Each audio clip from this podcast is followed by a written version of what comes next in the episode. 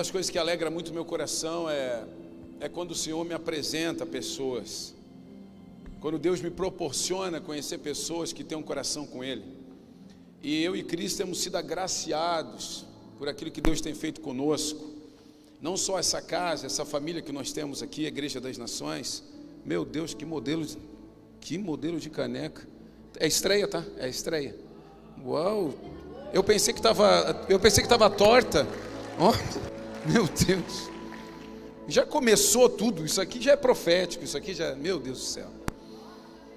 Tem para vender na loja ou comércio, meio. Daqui a pouco, né? Mas tem na loja para vender. Dá de presente para o Natal, de Natal, é. E Deus tem apresentado pessoas incríveis para a gente, pessoas que têm ensinado a gente, têm capacitado, capacitado a gente a continuar e estar cada vez mais com o coração debruçado na presença do Senhor. E nessa noite a gente convidou para estar aqui amigos, né? Mas pessoas que são referência para a gente, viraram referência. Né? Então eu quero que você aplauda com muito carinho, muito carinho, porque nós temos sido muito abençoados e muito daquilo que você tem, vocês têm recebido aqui nessa casa já é fruto do relacionamento que nós temos tido né, com o nosso querido bispo Paulo Hortêncio e a nossa bispa Flavinha. Fique de pé, nós queremos honrar vocês. Aplauda bem forte. Queremos agradecer demais. Paulinho, por favor. Eu chamo ele de já de Paulinho, na né? intimidade, essa intimidade é danada, né? É, nós conhecemos a igreja deles, uma igreja maravilhosa em Recife, é, e lá ele é o, o, bispo filho, né? Bispão, tem o bispão, né? Que é o pai, né? Ele vai contar de repente um pouco aqui.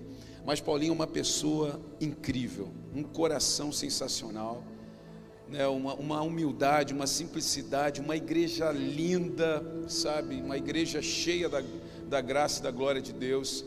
E eu só posso dizer uma coisa, obrigado, meu querido, por estar aqui com a gente, por nos abençoar com a tua presença. Amém? Igreja, estenda sua mão para cá. Pai, derrama, Senhor Deus, e faz a tua vontade nessa noite. Usa, Senhor Deus, como tu sempre tem usado a vida desse teu filho amado.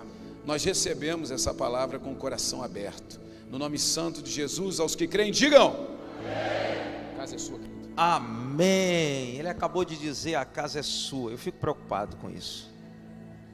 Porque quando você sente muita vontade, você acaba fazendo coisas que você só faz em casa, né, gente? Por exemplo, eu falo muito, mas hoje eu vou tentar falar pouco. Mas deixa eu começar deixando primeiro a minha palavra de gratidão. Como eu fui bem recebido por vocês e por essa família linda, abençoada. Sabe? Interessante que ontem a irmã Vanilda e o pastor Edinho botaram para quebrar, viu? Gente, nós almoçamos lá. Que mão abençoada, viu? Glória a Deus. O Ramon também, com a Amanda. Como é... Ele só não tocou o piano. Eu não sei se hoje você vai dar uma palhinha, viu, Ramon? É. E o Rob e a Cris, sem palavras para esse casal. Vocês têm pastores incríveis. Eu costumo dizer que se você olhar para o pastor, você vai saber como é a igreja dele. E é por isso, quando eu cheguei aqui, que igreja linda, abençoada, cheia da vida de Deus. E sou muito grato a Deus por me trazer aqui para poder estar com vocês, que é uma, uma parte dessa família tão querida que é a igreja de Jesus Cristo. Amém, queridos? Mas eu não vim só. Na verdade, eu nunca viajo só. Até quando eu estou sozinho, a minha princesa sempre vem no meu coração. Eu, eu, eu, queria que você ficasse de pé novamente. Olha que coisa linda, gente. É, é, é, é, é uma gata, né? Eu costumo dizer: Deus ama os pastores, que só dá mulher bonita para pastor, viu?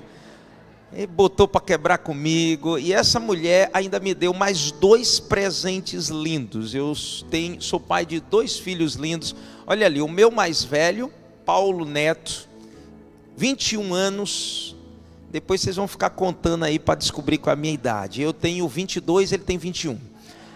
Brincadeira. É que eu pareço ser jovenzinho, né, gente? Então, 21 anos. Ele é um menino de Deus incrível. Quem conhece meu filho sabe como Deus foi maravilhoso e misericordioso comigo.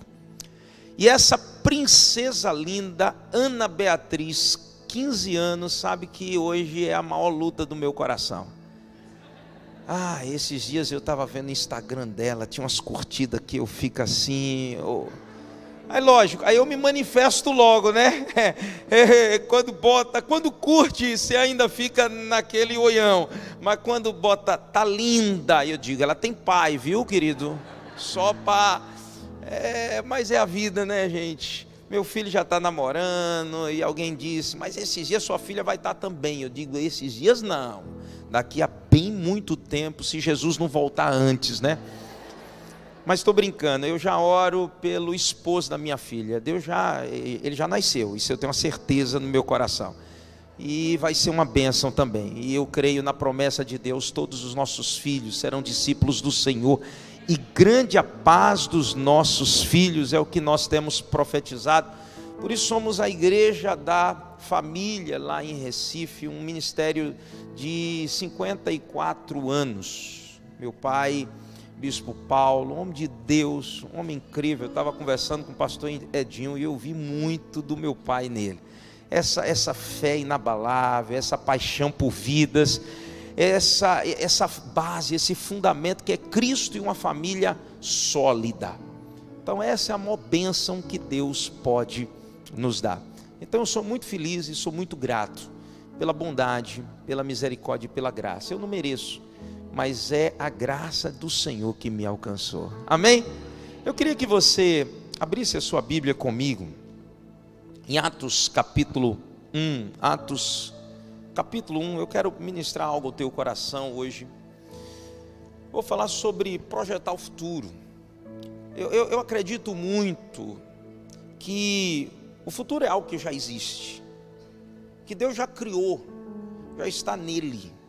Deus já projetou, já idealizou e Ele já preparou tudo que você precisa para o amanhã. Interessante que a própria palavra diz que, que Deus ele, ele escreve a nossa história e todos os nossos dias já estão escritos no livro dele. Isso quer dizer que ele já tem um futuro pronto. E deixa eu dizer uma coisa para você: o futuro que Deus preparou para você é incrível eu não sei, esse lado aqui pode ser que tenha mais fé do que esse lado aqui. O futuro que Deus preparou para você é incrível.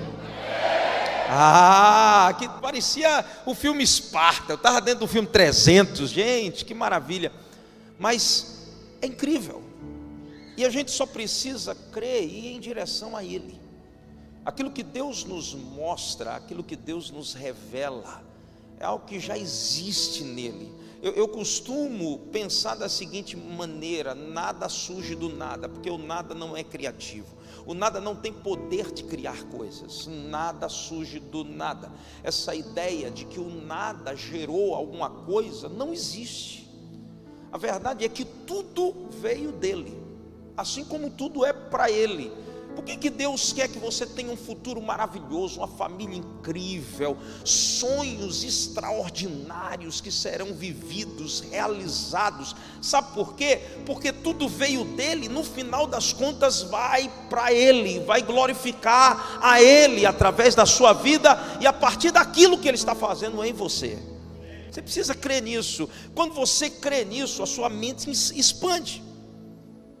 Às vezes a gente tem, tem, uma, tem uma mentalidade pequena e a gente fica preso àquela ideia, eu, eu, eu, não vou viver coisas grandes, eu não vou sonhar coisas grandes, é porque eu sou humilde. Não, não, você tem que sonhar coisas grandes, sabe por quê? Porque o teu pai é grande, e aquele que te criou é grande, ele projeta coisas incríveis, extraordinárias para você, sabe para quê? Para que no final das contas as pessoas olhem para você e eles enxerguem a mão extraordinária do Criador eu, me inspiro muito quando eu sento com o Rob e com a Cris, porque eles têm um, uma visão de excelência que só pode vir de Jesus, de Deus. Não tem como não vir daquele que é o arquiteto, o projetor de todas as coisas. E, e, e é justamente essa excelência, essa grandeza que ele coloca dentro de nós. E eu quero desafiar você nessa noite a projetar o seu futuro a realmente lançar ideias, lançar sonhos e ações, para que esse futuro se torne uma realidade. Atos capítulo 1. A Bíblia diz assim, a partir do versículo 1: Escrevi o primeiro livro, o Teófilo, relatando todas as coisas que Jesus começou a fazer e a ensinar. Diga comigo, Jesus começou a fazer e a ensinar. Diga comigo essas duas palavras: fazer e ensinar. Então Jesus começa a fazer e a partir daquilo que ele faz, ele começa a ensinar coisas. Jesus começa a fazer e a partir daquilo que ele faz, ele começa a ensinar coisas aos seus discípulos. A verdade é que Jesus estava projetando algo neles para que a partir deles algo grande pudesse surgir. Interessante que Atos fala a respeito de ações, atitudes que trazem esperança, mudança, é, é, é transformação para o mundo atual. Tudo que a gente tem vivido hoje como igreja começou a partir de Jesus e a partir daquilo que Jesus começou a fazer e ele começou a ensinar, a partir daquilo que Jesus começou a fazer, ensinar e projetar para dentro dos seus discípulos e fazendo com que eles também vivessem algo extraordinário, fizessem algo extraordinário. E a Bíblia começa dizendo: até ao dia em que, depois de haver dado o mandamento por intermédio do Espírito Santo, aos apóstolos que escolhera, foi elevado às alturas. A estes também, depois de ter padecido, se apresentou vivo, com muitas provas incontestáveis, aparecendo-lhes durante 40 dias e falando as coisas concernentes ao reino de Deus. E comendo com eles, determinou-lhes que não se ausentassem de Jerusalém, mas esperassem a promessa do Pai, a qual disse ele: De mim ouvistes. Porque João, na verdade, batizou com água, mas vós sereis batizados com o Espírito Santo não muito depois destes dias. Então os que estavam reunidos lhe perguntaram: Senhor, será este o tempo em que restaures o reino de Israel? Respondeu-lhes: Não vos compete conhecer tempos ou épocas que o Pai reservou pela sua exclusiva autoridade, mas vocês receberão poder ao descer sobre vós o Santo Espírito Sereis minhas testemunhas, tanto em Jerusalém como em toda a Judéia, Samaria e até os confins da terra. Ditas estas palavras, foi Jesus elevado às alturas à vista deles, e uma nuvem o encobriu dos seus olhos, e estando eles com os olhos fitos no céu. Enquanto Jesus subia, eis que dois varões vestidos de branco se puseram ao lado deles e lhes disseram: Varões galileus, por que estás olhando para as alturas? Esse Jesus, que dentre vós foi assunto ao céu, virá do modo como viste subir. Então voltaram para Jerusalém, do monte chamado Olival, que dista daquela cidade tanto como uma jornada de um sábado. Quando ali entraram, subiram para o cenáculo, onde se reuniram Pedro, João, Tiago, André, Felipe, Tomé, Bartolomeu, Mateus, Tiago, filho de Alfeu, Simão, Zelote, Judas, filho de Tiago. Todos esses perseveraram unânimes em oração com as mulheres, com Maria, mãe de Jesus, e com os irmãos dele. Eu queria que você fechasse os seus olhos, queria que você orasse comigo. Diga comigo, Espírito Santo, vem com a tua palavra e abençoa o meu coração, que o bispo diminua, mas que Jesus cresça, que a tua palavra seja lâmpada para os meus pés, luz para os meus caminhos que a tua palavra modele o meu interior, que a tua palavra transforme a minha mentalidade, que a tua palavra me fortaleça para viver o sobrenatural nesse tempo e no tempo futuro, em nome de Jesus. Amém e amém.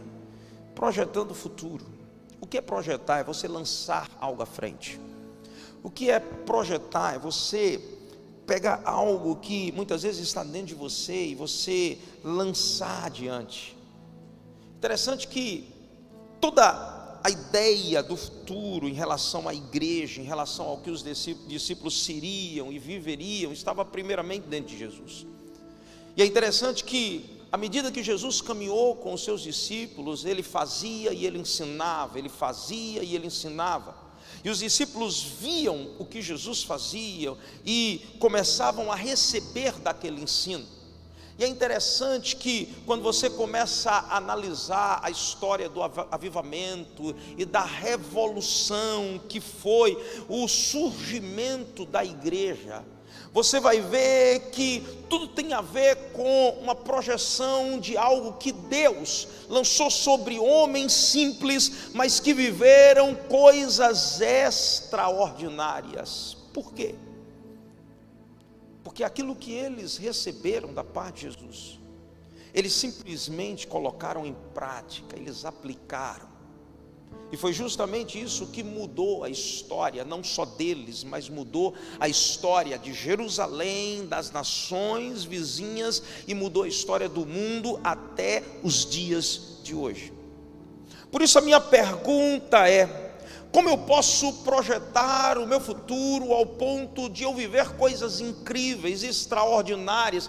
Como posso projetar o futuro ao ponto de viver um 2022 não aquém daquilo que Deus sonha para mim, mas um 2022 além até do que os meus próprios sonhos?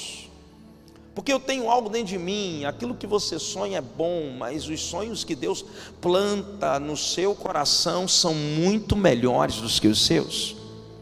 Então o que fazer?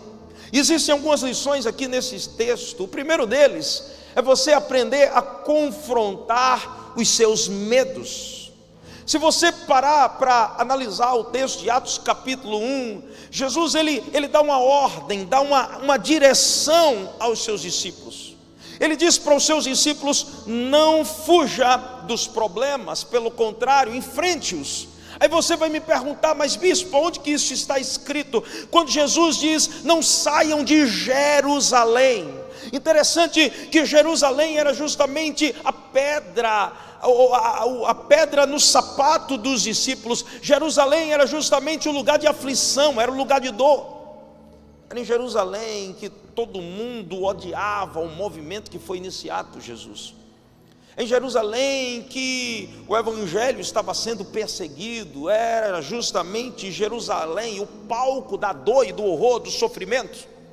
E é justamente nesse ambiente que Jesus disse: Olha, vocês não vão sair daí antes de resolver o problema nesse lugar. Vocês não vão fugir daquilo que vocês chamam de problema. Entenda uma coisa: quando você foge de um problema por medo, esse problema te alcança e te encontra no outro lugar que você for. Por isso, a única saída é você resolver aquilo que ainda não foi resolvido. Enquanto você não enfrenta seus medos, você não vai viver o futuro que Deus tem para a sua vida. Por isso não saia de Jerusalém até que você seja empoderado. É Deus dizendo para os discípulos: não saia de Jerusalém até que eu te prepare para vencer tudo aquilo que você chama de problema. Eu sei que o medo nos paralisa, mas quando nós ouvimos algo da parte de Deus e nós captamos, recebemos e nos empoderamos com aquilo que recebemos da parte de Deus, nós somos preparados para viver em meio aos problemas, as soluções que Deus tem para nós. Olha que coisa interessante. Eu estava pensando esses dias. Eu estava conversando com um amigo. Esse amigo dizia para mim, bispo, eu já não sei mais o que é que eu faço. Eu, eu, eu estou vivendo um, um, um dilema dentro da minha família, algo que se repete. E a saída que ele encontrou para resolver aquele dilema é, foi fugir. Ele diz que eu não sei como vencer e como lidar com isso, por isso eu vou procurar uma válvula de escape para poder fugir. Eu conversando com ele, eu disse, amigo, quantas vezes você viveu esse mesmo dilema em lugares diferentes? E ele disse para mim, algumas vezes. Eu disse a ele, sabe por quê? O problema não é o lugar onde você está. O problema é o medo que você tem de enfrentar aquilo que te aflige.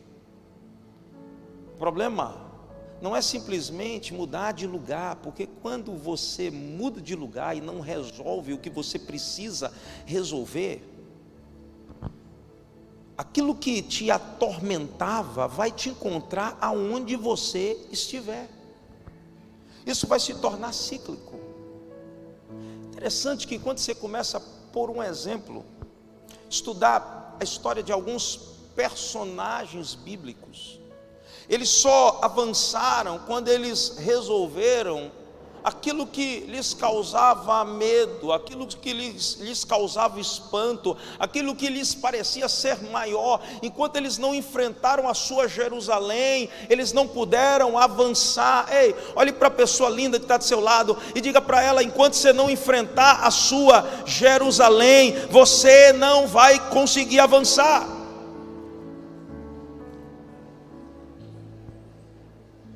Essa é a chave. Olhe para mim, viver com medo te faz perder as oportunidades, mesmo com medo avance. Pedro pula do barco com medo, e mesmo com medo ele anda. Ah, bispo, mas ele afundou, mas mesmo afundando, Deus estende a mão, e ele é o único que tem a experiência que nenhum dos outros discípulos tem. Vencer o medo te faz viver experiências que ninguém viveu ou vai viver, enfrentar os problemas da vida, te faz ter experiências que ninguém mais terá para contar. Qual o teu problema? Meu problema é o diabo, então não fuja do diabo, em frente. Sujeitai-vos a Deus, Tiago capítulo 4, versículo 17, se não me falha a memória. Sujeitai-vos a Deus e resisti o diabo. Ah, bispo, ah, meu, meu problema é a minha mentalidade. Romanos 12, 2. Não vos conformeis com esse século, mas transformai-vos pela renovação da vossa mente. Então começa a mudar começa a enfrentar. Rapaz, meu problema é minha família. José teve que resolver o problema com a família, senão a vida não tinha continuado. Foi quando ele resolveu o problema da família, que ele se encontrou com os seus irmãos e ele chorou. No final, você vai pegar o final do livro de Gênesis. Ele senta com os seus irmãos, ele diz: Agora eu entendi tudo, eu entendi o que eu passei, toda dor, todo sofrimento. Eu agora compreendi. Deus transformou em bem o mal que vocês fizeram comigo. Tá tudo perdoado, tá tudo resolvido. Eu não vou mudar de nível sem que esse problema seja solucionado. Não comece 2022 levando os problemas de 2021 e os medos de 2021 para ele. Não comece, não vale a pena.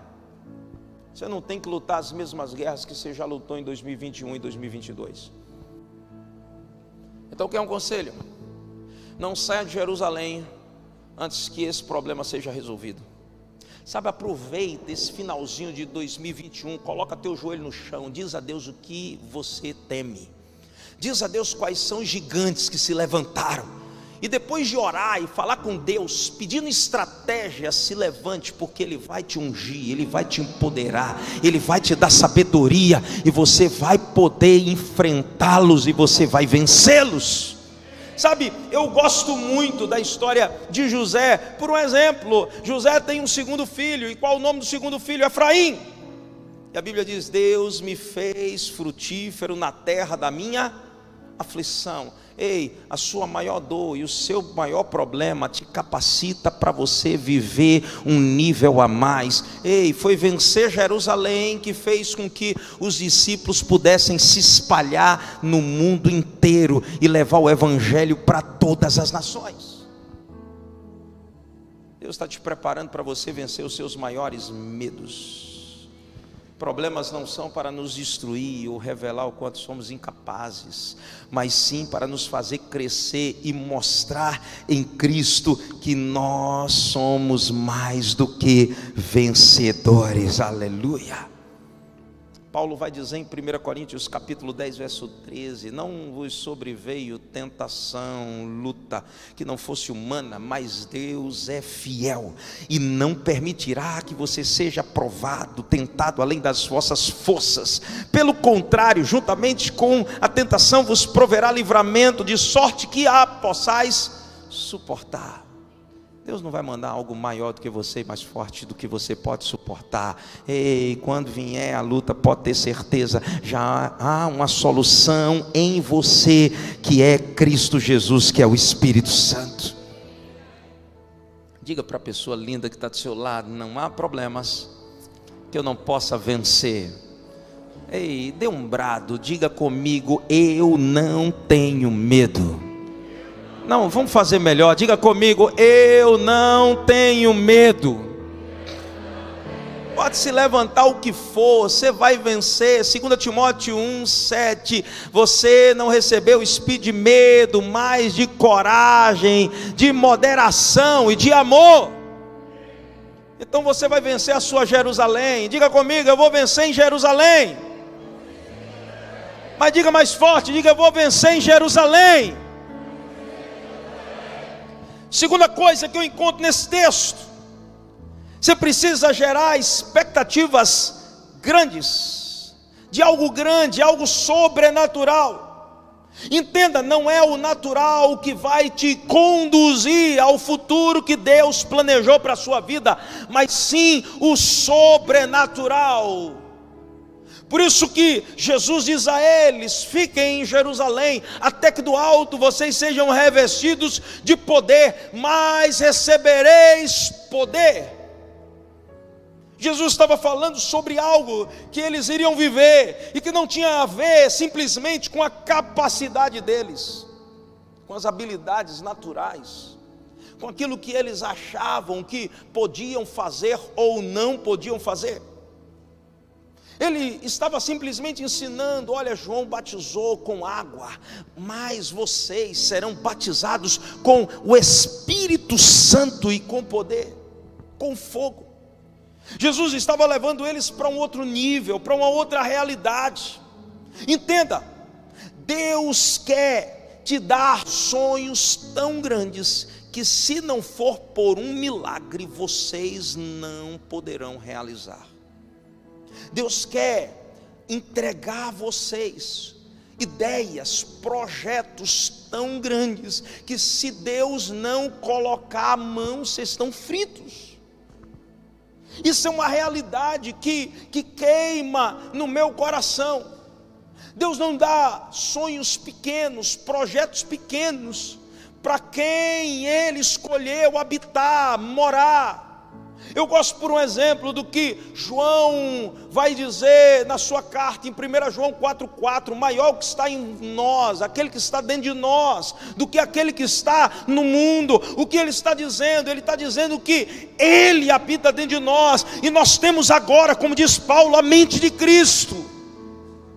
Olha que coisa interessante. A Bíblia diz que Deus chegou para eles, homens que nunca saíram de perto do seu barquinho, gente simples, que nunca tinha visitado cidades vizinhas, e Deus diz para eles: Vocês serão minhas testemunhas, tanto em Jerusalém, Samaria, Judéia e confins da terra. Ele, ele simplesmente traz uma visão ampla. Ele diz: Olha, você só está pensando em Jerusalém, eu estou pensando muito além eu estou com uma visão ampliada. Enquanto você vê um palmo à sua frente, eu vejo o futuro. Eu fico pensando em Josué capítulo 1. Deus chama Josué e eu disse para Josué: Josué, olha para o horizonte. E Josué está olhando para o horizonte. Você está vendo o poente do sol? Ele diz: Estou vendo. Pois é, até o poente do sol, ali será o seu limite. Tenta chegar no poente. Tenta tocar o horizonte, você vai rodear a terra e você não vai chegar. Ele está dizendo: aonde a planta do teu pé pisar, eu te dou por herança. Ei, ele está simplesmente ampliando a mentalidade, a visão, ele está dando uma, uma visão de grandeza. Deixa eu te dar um conselho: tenha sonhos que te assustem. Tenha sonhos que quando você contar para alguém, essa pessoa vai fazer como os irmãos de José, está doido. O pai de José, quando ouve o sonho de José, diz: é um sonhador. É melhor ser chamado de sonhador do que ser alguém que não tem sonhos. Ei, você sabe o que eu creio? Eu estava orando essa madrugada. Eu, ontem à noite, fui ao jantar na casa do Ramonzito e Ramon, eu sou apaixonado por comida mexicana. E ontem, fazia tempo que eu não comia comida mexicana e eu dei de cano de ferro, como diz em Pernambuco. Dar de cano de ferro é comer até não aguentar mais. Eu comi, comi. E para dormir de noite. Gente, eu, eu não conseguia. Parecia que tinha uma baleia dentro de mim. Eu digo, meu Deus, eu, eu não consegui dormir. E eu aproveitei para orar. Sabe, e, e, Deus estava me falando algumas coisas sobre essa igreja. Não é à toa que vocês são igrejas das nações. Ei, sabe o que, que Deus vai fazer? Criciúma vai ficar pequeno. Pode ter certeza, Deus vai levar vocês para as nações, vocês vão, vocês vão é, impactar o mundo com aquilo que Deus tem derramado sobre vocês. Por isso nós precisamos ampliar a nossa visão. Sabe, eu gosto do que está escrito em Malaquias 3,10, na versão a mensagem. A Bíblia diz nessa versão o seguinte: ponham-me à prova e vejam se não vou abrir o próprio céu e derramar bênçãos além dos seus sonhos mais improváveis. Você sabe o que, que Deus está dando? Uma autorização para você sonhar além do que você imagina. Ei, se esse sonho não for grande, não é de Deus. Você tem que abrir a sua mente, expandir o seu coração, ver além.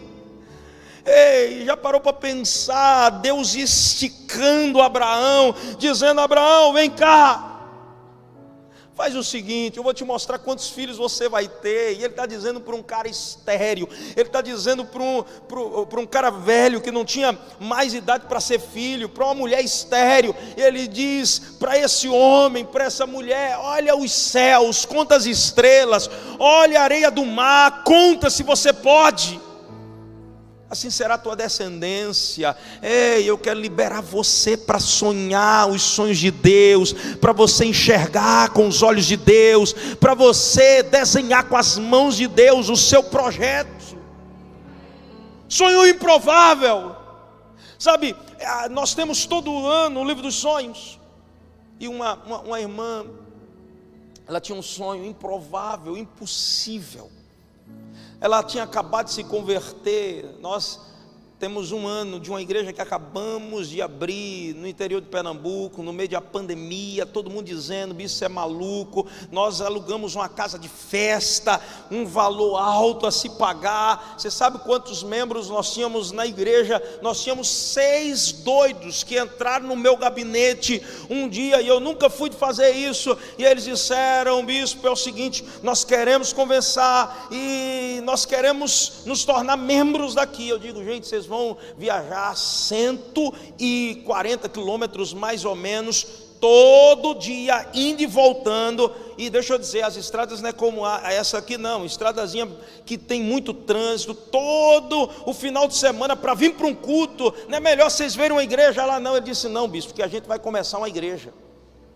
Eu digo, peraí, eu não vou começar a igreja coisa nenhuma. Não, a gente vai começar a igreja sim. E eles vieram, passaram um tempo conosco, ouvindo a palavra, crendo, obedecendo, seguindo, sendo direcionado. Quando está para começar a pandemia, nós vamos em Caruaru conhecer um lugar, eles vamos, vamos, vamos, vamos, eu vou lá, olho o lugar, vejo um salão lindo, belíssimo converso com o proprietário, eu digo, eu não tenho interesse nenhum de alugar, não adianta. Não, mas vamos conversar com o proprietário, vamos. Moral da história, eu saí com um prédio alugado. Com seis pessoas. E eu disse a eles, cara, vocês são malucos, velho. Eles olharam para mim, não, maluco é o senhor, porque foi o senhor que assinou o contrato, não foi a gente. Aí meu coração quase saiu pela boca. E aí nós começamos um trabalho que na primeira semana, primeiro mês, a gente teve que fechar e ficar só no online. E é interessante que durante esse período Deus começou a trazer gente, gente, gente, gente, gente, gente. Eu acho que a maior estratégia de Deus foi justamente fazer a gente passar por essa tempestade. Foi a tempestade mais agradável que nós passamos Moral da história: quando nós realmente abrimos, a igreja estava entupida, fomos fazer um batismo, e no batismo uma senhora me procura, um ano de igreja, e a gente um ano que igreja fechada. A senhora me procura, trazendo um livrinho dos sonhos, diz: Bispo, me converti pelo campus online. E eu quero te mostrar uma coisa, está aqui o meu livro dos sonhos, está aqui o desejo, desenho que eu fiz, algo improvável. Eu estou vivendo uma luta com a minha família há anos e, e a gente não conseguia romper com isso. E ela simplesmente pegou e ela desenhou algo que Deus colocou no coração dela. Ela desenhou uma mesa com os filhos que estavam brigados ao redor. E ela disse: Desse ano não passa. Todo mundo dizia: É doida não tem jeito, desse ano não passa. Deus vai. Interessante que ela disse, bispo, quando a gente chegou no final do ano, que entrou o novo ano, eu estava à roda da mesa com os meus filhos, até o lugar exato onde eu botei os meus filhos. Deus concretizou, fez igualzinho ao meu sonho. Ei, você quer receber uma palavra nessa noite? Sonhe os sonhos mais improváveis, sonhe aquilo que as pessoas vão te chamar de louco, de doido. Sabe por quê? Porque se Deus Deus colocou no teu coração, já existe nele, já aconteceu nele. Você só precisa crer. Essa é a chave. O Espírito Santo de Deus vai te ungir, vai te capacitar. Ei, se não der frio na barriga, se não assustar as pessoas, é porque não é de Deus. Essa é a chave.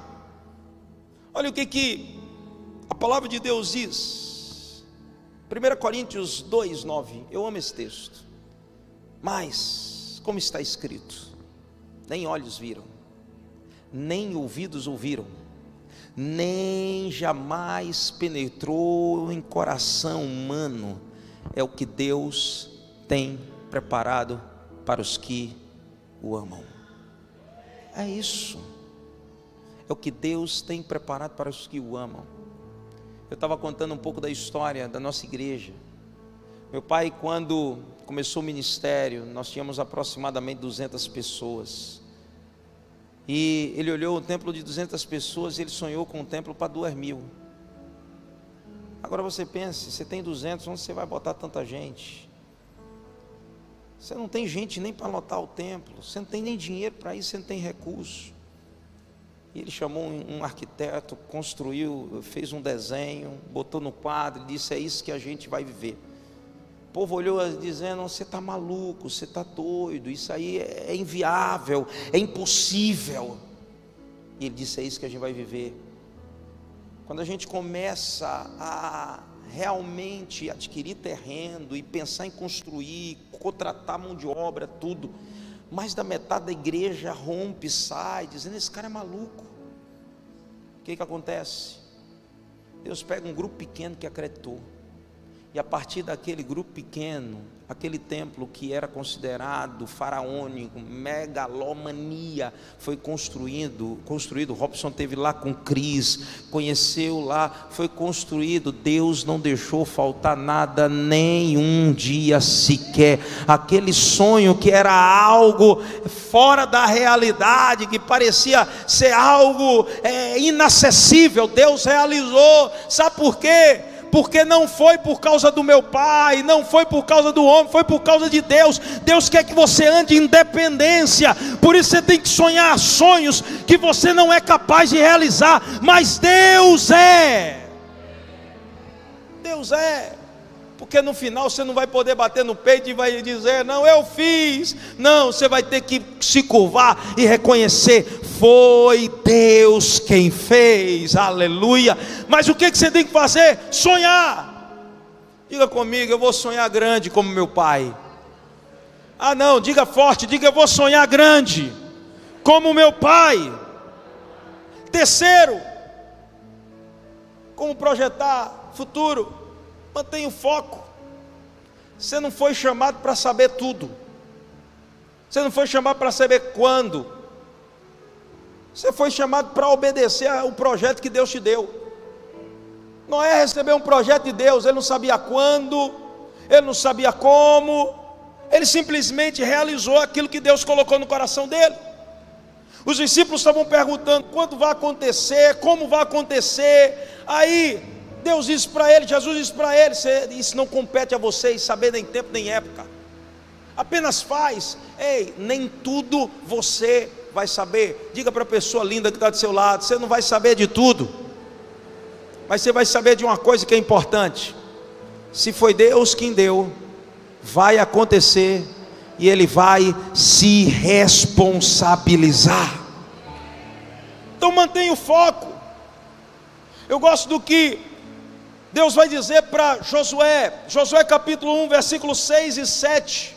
Ele diz assim: Seja forte e corajoso, porque tu farás esse povo herdar a terra que, sob juramento, prometi a teus pais. Ele está dizendo: a promessa foi feita, vai se realizar, vai acontecer tão somente, versículo 7, seja forte e tenha coragem para teres o cuidado de fazer segundo toda a lei que meu servo Moisés te ordenou. Não te desvie delas, nem para a direita, nem para a esquerda, para que sejas tu bem-sucedido. Você sabe o que é manter o foco? É olhar na direção certa. É você não olhar para o que está acontecendo ao teu redor, é olhar na direção certa, é olhar para aquilo que Deus está falando, é olhar para aquilo que Deus está mandando você fazer. Hebreus capítulo 12, verso 2 diz: olhando firmemente para o autor e consumador da nossa fé, Jesus Cristo. Quando a gente está olhando para aquilo que Deus está nos falando, nos direcionando, vai dar certo. Sabe, imagine se os discípulos estivessem olhando ao seu redor, olhando na direção errada, nada acontecia. Chegou um momento que, quando Jesus foi assunto aos céus, os discípulos estavam olhando para cima, e a Bíblia diz que um anjo veio e disse: Varões, vocês estão olhando para onde? Esse mesmo Jesus que vocês viram subir vai descer. Esse mesmo Jesus que vocês viram subir vai trazer o reino. Então vocês não têm que focar agora no céu, vocês têm que focar agora naquilo que Deus vai fazer na terra, no atrair os céus à terra. Olhe para essa pessoa linda que está do seu lado, pergunte para ela qual a direção que você está olhando. Sabe, o grande problema é para onde nós estamos olhando. Sabe, quando você olha na direção errada, você acaba afundando, você acaba não vivendo aquilo que Deus tem para a sua vida. Pedro está andando sobre as águas, enquanto ele está olhando para Cristo, para a palavra de Cristo, para aquilo que Deus estava dizendo, ele estava andando firme, consolidado. Mas teve um momento que ele olhou para as ondas, teve um momento que ele olhou para a crise. Ei, sabe, esse período foi um período que quem olhou para Jesus prosperou e cresceu, foi abençoado. Sabe, eu nunca vivi um período tão abençoado como esse tempo. Eu sempre profetizei no altar da nossa igreja: nós não vivemos crise, nós vivemos Cristo. Cristo é a nossa provisão em todos e quaisquer momentos. Se você estiver olhando para Ele, olhando na direção certa, aquilo que Ele projetou para o teu futuro já aconteceu nele. Você só vai buscar e viver aquilo que Ele falou para você. Nós tivemos muitos, mas muitos testemunhos. Sabe, a gente teve o testemunho de, de um rapaz, eu estou vendo essa, esse púlpito aqui, esse rapaz na crise, ele foi demitido, e ele começou a, a se apegar com a palavra. Enquanto a gente profetizava algo, ele dizia: Bispo, eu vou viver, eu vou viver esse, essa provisão abundante, eu vou viver essa realização abundante, eu vou viver os sonhos mais improváveis que Deus sonhou para mim. E ele foi demitido, e ele ganhava muito pouco. E quando ele foi demitido, ele descobriu que na sua empresa, na empresa onde ele trabalhava, eles descartavam é, material que ia para o lixo, uns tonéis. E ele disse: Eu tive uma ideia eu vou pegar esses tonéis eu vou criar móveis a partir desses tonéis. Ele cria um, um, uns estofadozinhos, uns, umas mesinhas, e ele começou a fazer isso. E ele disse: Bispo, eu tinha um sonho. Eu tinha um sonho de ser um empresário, só que eu tinha medo de abrir mão da minha posição, do meu fixo e não poder sustentar minha família. E eu não acreditava que eu podia. E Deus, através da palavra, começou a mudar o meu coração, mudar a minha mentalidade e me lançar. E ao invés de, quando foi demitido, eu ficar reclamando e olhando para a crise que estava acontecendo ao meu redor, eu comecei a crer que Deus poderia fazer algo a partir daquilo. Se eu tivesse olhado para o que estava acontecendo, para a tempestade, eu ia me afundar em depressão, eu ia simplesmente desistir de continuar lutando, eu ia perder a oportunidade de viver o meu sonho. Mas eu olhei para a palavra, e porque eu olhei para a palavra, a palavra criou aquilo que eu precisava viver. E ele começou o negócio dele. Hoje, esse cara, ele fornece para todo mundo, para muita gente lá. E ele já entrou agora no, no ramo do metalon. E ele começa a, a preparar isso. Hoje é, é, incrível. Tudo que a gente pensa fazer na igreja, ele diz: Bispo, é uma doação minha. Bispo, é uma doação minha. O cara que antes vivia pedindo, hoje ele está abençoando a vida de outras pessoas. Sabe por quê? Porque ele olhou na direção certa. Ele não perdeu o foco. Ele não se distraiu. Quer um conselho conselho, não perca o foco, não se distraia, olhe para a promessa, olhe para aquilo que Deus te falou. Se você seguir a direção de Deus, vai acontecer. Essa é a chave. Olha o que, que a palavra de Deus vai declarar para nós. Eu amo esse texto. Salmo de número 115, versículo 16: Os céus são os céus de Deus, mas a terra ele deu aos filhos dos homens. Diga para a pessoa que está do seu lado: você sabia que a terra Deus deu para mim e para você? Olhe bem para mim. Olhe para esse ambiente, olhe para Criciúma, olhe para as cidades que Deus vai começar a revelar e comece a entender: Deus deu para mim, é aqui que eu vou frutificar, é aqui que eu vou crescer, é aqui que eu vou prosperar, é aqui que Deus vai abençoar. Olhe para a tua família e diz: é aqui que eu vou crescer, abençoar, prosperar. Não olhe para as dificuldades, mas olhe para aquilo que a palavra de Deus está liberando em tua direção. Essa é a chave. Foi em meio à perseguição que a igreja mais cresceu. Olha para mim, gente. Leia o livro de Atos. Foi em meio à perseguição que a igreja mais cresceu. É no meio da crise que a gente vai mais crescer. Crises são oportunidades de crescimento. Ei, quando vier uma crise, pode olhar para os céus e dizer: Glória a Deus, chegou o meu tempo, chegou o meu momento. Então diga comigo: meu foco está ajustado eu vou olhar na direção certa, eu não vou me distrair. Você não vai se distrair. Quarto, você precisa aprender a crer no poder que Deus está derramando sobre a sua vida. Eu gosto de uma expressão que meu pai sempre me diz. Ele diz para mim, filho, se enxergue da maneira com que Deus te enxerga.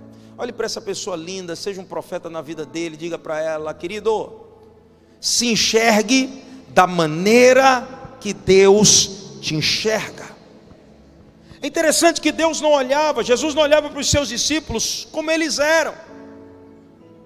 Jesus olhava para os seus discípulos como eles se tornariam lá na frente. Ele tinha essa capacidade de enxergar o melhor, de enxergar o futuro. Ele olha para Pedro, quando ele ainda é Simão, e ele diz: Pedro, quando você se converter, você vai cuidar dos seus irmãos. Coisas incríveis vai acontecer através da sua vida. E é interessante que quando Pedro discursa pela primeira vez, aqueles senhores capazes olham para Pedro e dizem: não é esse o pescador, não é esse o cara que não tem preparo. Como é que ele hoje tem essa habilidade, essa capacidade? Você sabe por que, que ele tinha aquela habilidade, aquela capacidade, aquela autoridade? Porque havia algo dentro dele. O poder de Deus estava se manifestando, ele acreditou naquilo que Deus via nele. Ei, bata no seu peito e declare: Eu acredito naquilo que Deus vê em mim. Você precisa crer naquilo que Deus vê em você, a poder derramado sobre a sua vida. Ei, como você se enxerga, vai definir quem você será amanhã. Como você enxerga a sua família. Sabe, deixa, deixa eu te contar um testemunho pequeno. Eu, eu, eu, quando tinha 14 anos, meu pai sofreu um acidente. E eu sofri com isso.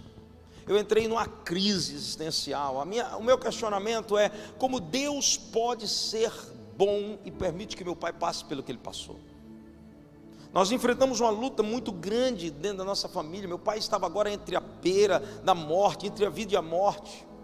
Pai passou mais de três meses internado. Passou noites, dias na UTI entre a vida e a morte. Ele teve uma embolia pulmonar. E os médicos o desenganaram. Eu entrei numa crise terrível. Eu me lembro nesse período eu acabei me afastando do Evangelho, eu, eu, me traumatizei com a igreja, como, como muitos lidaram com aquilo e trataram aquilo, eu me traumatizei. E meu pai, quando estava melhor, eu ainda estava no mundo, eu, eu já estava trabalhando no mundo da política, muito orgulhoso, arrogante. E as pessoas chegavam para o meu pai e diziam: Olha aí, ó, teu filho Está aí, ó, largado, teu filho está aí, ó, a ovelha negra da família. Meu pai subia no púlpito e as pessoas achavam que ele era maluco, porque ele dizia: Meu filho é um santo homem de Deus. E ele começava a profetizar: Todos os meus filhos serão discípulos do Senhor, e grande a paz dos meus filhos. Isso é uma promessa. E ele começava a declarar: a geração do justo será poderosa na terra, a minha geração será uma geração poderosa.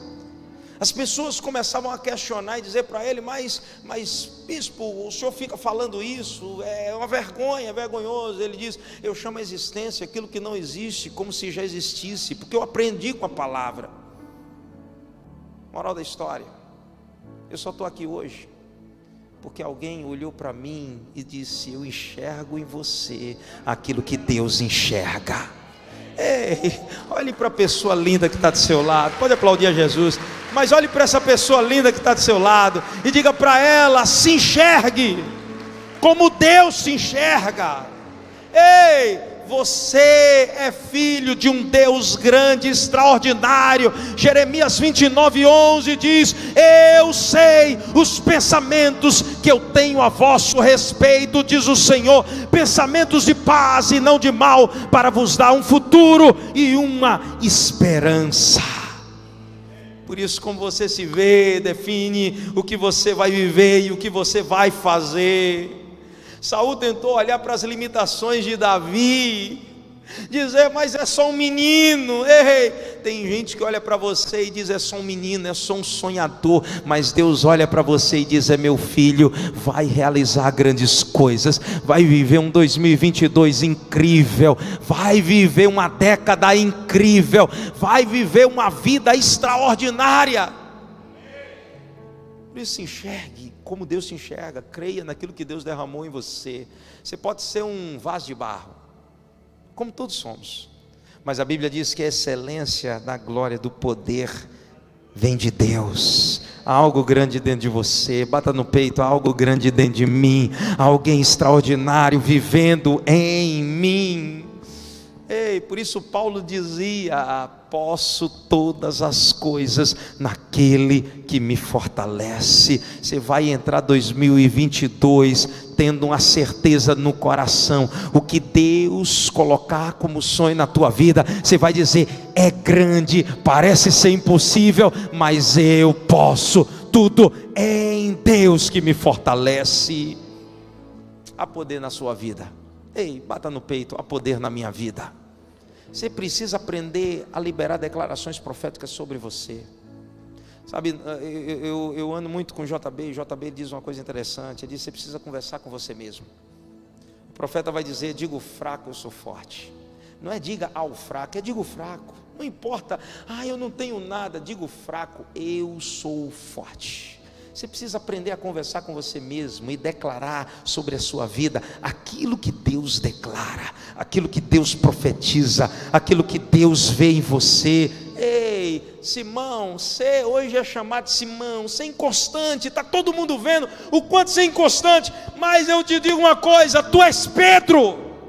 Você vai ser constante, você vai ser uma rocha, você vai ser alguém que vai viver coisas inimagináveis. Ninguém acredita em você, ninguém acredita no teu futuro, mas eu acredito. Deus está dizendo para algumas pessoas aqui nessa noite: ninguém acredita em você. Ei, eu acredito. Teu pai não acredita, tua família não acredita, teus amigos, teu patrão, mas eu acredito.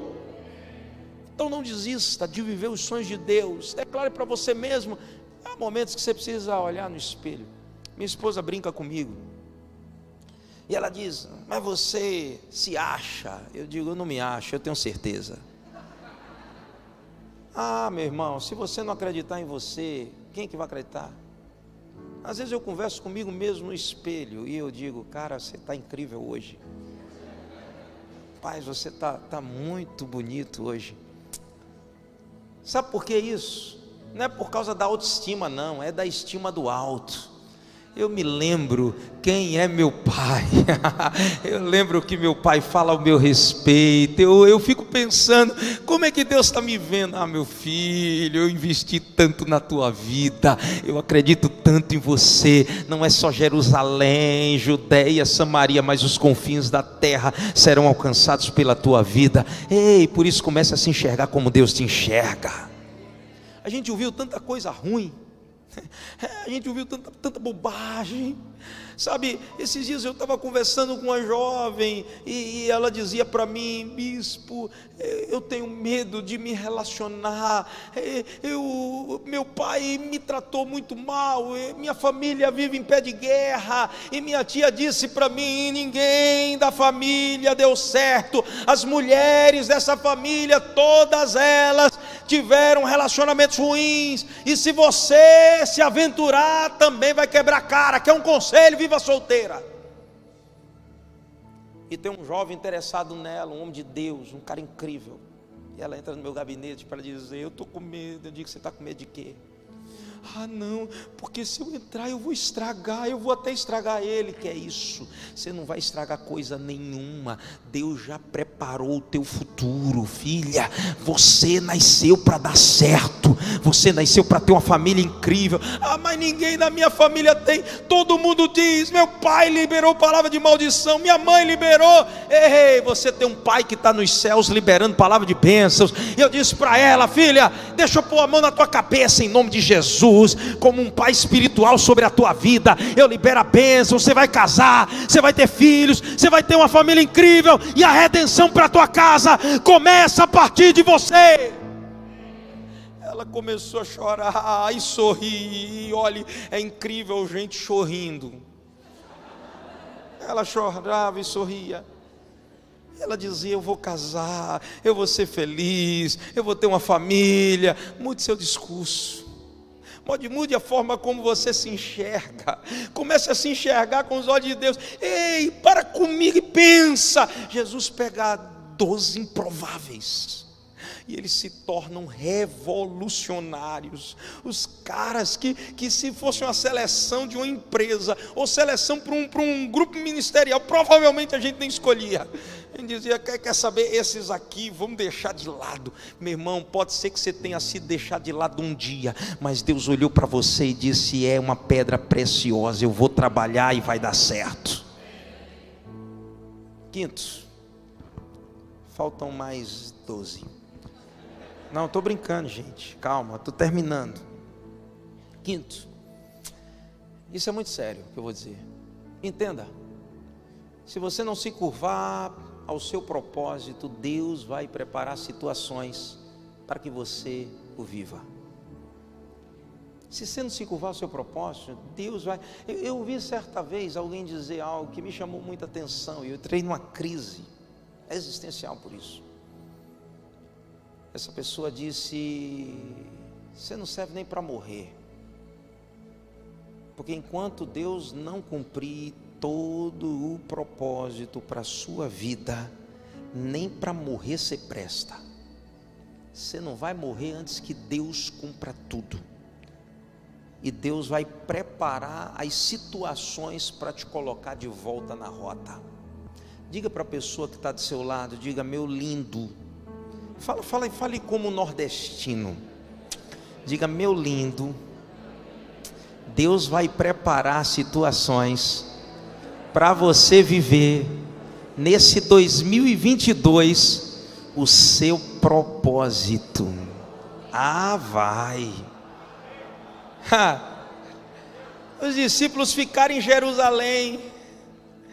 Disse, Deus tinha dito a ele é Jerusalém, Judéia, Samaria, até os confins da terra, ficaram em Jerusalém, a igreja se concentrou em Jerusalém, Deus manda uma perseguição, Deus espalha o povo, aí tem gente que diz, ó oh, céus, ó oh, terra, é para destruir, é não, é para te colocar na rota de novo, Mike Murdock diz uma coisa interessante, ele diz há momentos que Deus manda algumas tempestades para te levar de volta ao teu destino, ao teu propósito. Você sabe o que, que eu creio? Quando Paulo diz que tudo coopera para o bem daqueles que amam a Deus, até as tempestades da vida cooperam para nos levar de volta ao propósito.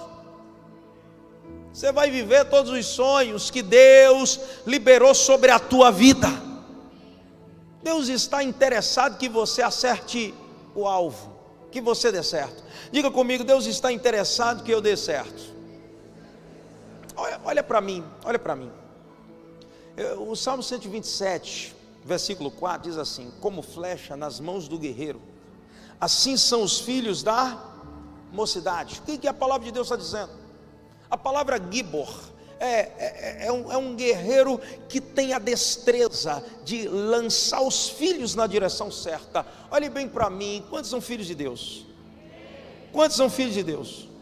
Se você é, quem é o teu Gibor? Quem é aquele que te lança ao teu destino? Quem é aquele que te revela o futuro? Quem é aquele que aponta o futuro para você? E ele não só diz, é ali, ele te joga lá, ele vai com você. Quem é? É o próprio Deus.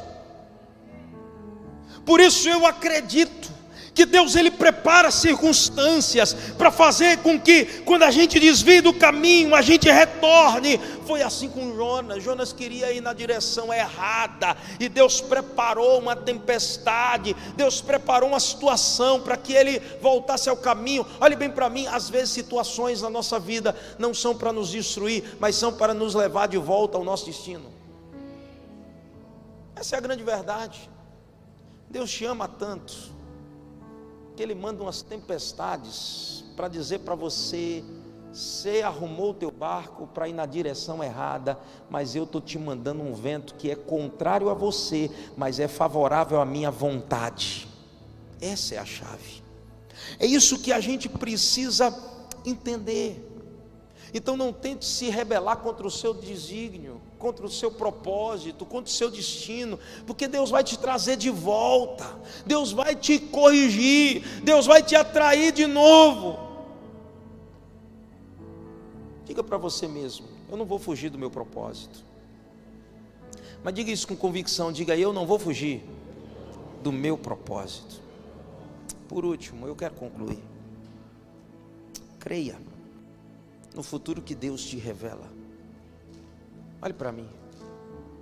Jesus disse para ele: Vocês serão minhas testemunhas. Vocês vão transformar o mundo. Vocês vão realizar coisas incríveis. No livro de Marcos, no capítulo 16, o último versículo do Evangelho de Marcos. A Bíblia diz assim: E eles, tendo partido, pregaram em toda parte. Eu gosto dessa última afirmação de Marcos. Ele diz: cooperando com eles o Senhor. Olhe para mim, você não está criando algo sozinho. Você sabe qual é o grande medo nosso? É que a gente acha que porque é muito grande a gente está sozinho é difícil. Você não está construindo algo sozinho. Pastor Rob é, falou aqui que o futuro nós criamos. Você não está criando sozinho, Deus está cooperando contigo. Deus está pegando na tua mão, você está desenhando um projeto e Deus está pegando na tua mão e disse: Filho, essa linha está torta, deixa eu ajeitar porque eu sei como fazer. Filho, isso aqui ó está fora de esquadro, deixa eu ajeitar porque eu tenho o melhor para a tua vida. entenda, Deus está cooperando com você nesse projeto. Essa é a beleza cooperando com eles o Senhor. E olha o detalhe: a Bíblia diz, e confirmando a palavra, diga comigo, confirmando a palavra. Deus vai confirmar tudo que você disser. Sabe quando a igreja fez 50 anos? Eu tinha um sonho, eu queria, eu queria realizar uma festa que a gente nunca tinha vivido. E eu preparei todo, eu idealizei a festa, e eu sentei com alguns líderes, e eu mostrei o projeto, e eles disseram: "Bicho, é muito caro, isso é surreal, isso foge da realidade". E eu olhei para eles e eu disse: "Nós vamos fazer". E eu não vou tirar um real do caixa da igreja. Eu não vou tirar um real do caixa da igreja. Eu me senti tão desafiado eu, eu, eu, aquilo que eles me disseram soou como: não foi Deus que falou contigo. E eu disse: Deus, eu vou fazer do meu bolso. Eu disse para eles: é, Deus vai prover tudo. Eu, eu vou pagar essa festa. Nós tínhamos um orçamento de 70 mil reais para aquela festa. Não tinha nada. Vê que loucura. Eu voltei para casa, indignado, mas cheio de Deus. Orei uma semana, fiz jejum. Eu estava no culto, Deus falou comigo eh, para piorar o negócio. Eu, eu dei uma oferta, eu, eu tirei 5 mil e eu tchá, dei uma oferta, é, mil reais por cada década. Eu pensei, é agora, semana que vem alguém bate na minha porta. E o tempo foi passando, a festa chegando e não vinha nada. E eu me lembro, faltando poucos dias para a conferência, nós não tínhamos pago nada, a gente não tinha recurso nenhum, eu só tinha o meu caráter. Falava com as pessoas, dizia: vou pagar o telão, vou pagar isso, vou pagar. Pode ficar tranquilo, vai chegar. Eu está chegando antes da festa, eu vou pagar. E eu me lembro, eu estava no meu escritório orando, chorando. Eu estava com um casal de pastores, filhos, que são pastores de João Pessoa, uma cidade é, é, é, próxima nossa lá, e eles estavam em casa. Eu não costumo atender ninguém no meu escritório, na minha residência, e principalmente quando eu estou orando, no meu momento devocional. Só que chegou um empresário um empresário que tinha empresa em outra cidade, congregava na nossa, estava é, é congregando na nossa igreja, e ele apita, e a, a, nossa secretária não foi, a pastora atendeu, e levou ele para o meu escritório, e bateu na porta e disse, bispo, tem alguém aí querendo falar com o senhor? Eu disse, mas rapaz, na hora da minha oração, a minha vontade foi, manda embora, eu estou chorando, eu tô, estou tô com a cara inchada, porque eu estava eu tava com o coração apertado, e aí eu disse: Não, mas ele já está aí, eu vou atender. E atendi. E ele sentou na minha mesa. Ele olhou para mim e disse: Bispo, eu tinha um sonho. E Deus realizou esse sonho. Só que Deus falou comigo: entrega o teu sonho para o bispo, porque o sonho não é para você, é para ele. E eu disse: Que loucura, gente. E ele pegou, tirou do bolso a chave de um carro, um Corolla zero. Botou em cima da minha mesa e disse: Bispo, é seu, faça o que quiser com ele. Eu liguei para um dos meus líderes e eu disse: Irmão Geraldo, pega esse carro e vende agora. Por quanto for, só me vende por mais de 70 mil que a gente tem que pagar. E nós vendemos por mais de 70 mil, a gente pagou todo o evento, ainda sobrou dinheiro. Ei, Deus confirma a sua palavra, Deus confirma a sua palavra, Deus não te deixa ser confundido. Essa é a chave. Confirmando a palavra por meio de sinais que se seguiam. Quem diria? Que aqueles homens viveriam uma revolução, sem instrução, sem capacidade, mas Deus os preparou para isso. Eu queria que você ficasse de pé. Olhe para mim. Sabe, eu, eu acredito muito nesse quem diria. Eu estava ouvindo a história do pastor Edinho? as experiências de fé dele. Quem diria que Deus iria fazer coisas tão grandes, hein, pastor Edinho? Eu, eu, escutando a história de Rob, de Cris, quem diria que Deus faria coisas tão grandes? Sabe o que eu acredito?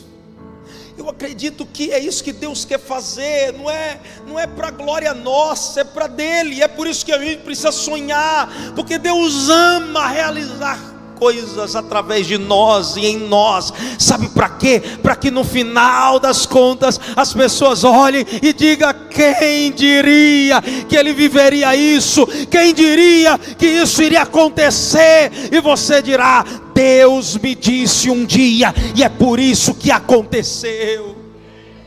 Ah, esse povo que está revolucionando a terra, perturbando as cidades, as nações, Deus já tinha falado isso a eles. Ah, existem coisas que Deus já te falou. Você precisa pegar os e anotar, escrever. Você precisa pegar um papel em branco, desenhar os desenhos que Deus está te dando. Você precisa escrever aquilo que Deus está colocando no teu coração. Não ter medo, manter o foco. Crer que Deus tem sonhos grandes, porque Ele é grande, e avançar na direção certa. Você não precisa saber de tudo, você só precisa saber que foi Deus quem te deu o sonho, Ele que falou contigo, e porque Ele falou, vai acontecer. Não tente fugir por causa do medo, não tente fugir por causa das vozes que você ouve. Eu queria que você fechasse os seus olhos. Sabe, eu, eu queria pedir a liberdade para o Robson para orar por vocês. Mas antes de orar, eu quero que o Espírito Santo de Deus comece a falar ao teu coração. Sabe, eu creio muito num Deus que fala. Eu creio muito num Deus que fala com você pessoalmente. Eu creio numa palavra rema que está sendo liberada nessa noite, algo que tem o um endereço certo. Deus está te lembrando de palavras que Ele te deu durante o ano de 2021. Algumas você nem acreditou e Deus está te lembrando hoje. Deus está trazendo a memória novamente para te dar esperança. Esperança é a certeza de que algo bom vai acontecer acontecer. Ele está te projetando, Ele está te lançando para um 2022 diferente, aonde você não vai ficar preso pelo medo, pelos problemas de ontem. Ei, se você tem que enfrentar problemas, serão os novos problemas de 2022 e Ele vai te capacitar, mas não, você não vai levar nada de 2021 para 2022. Deixa o Espírito Santo de Deus falar contigo.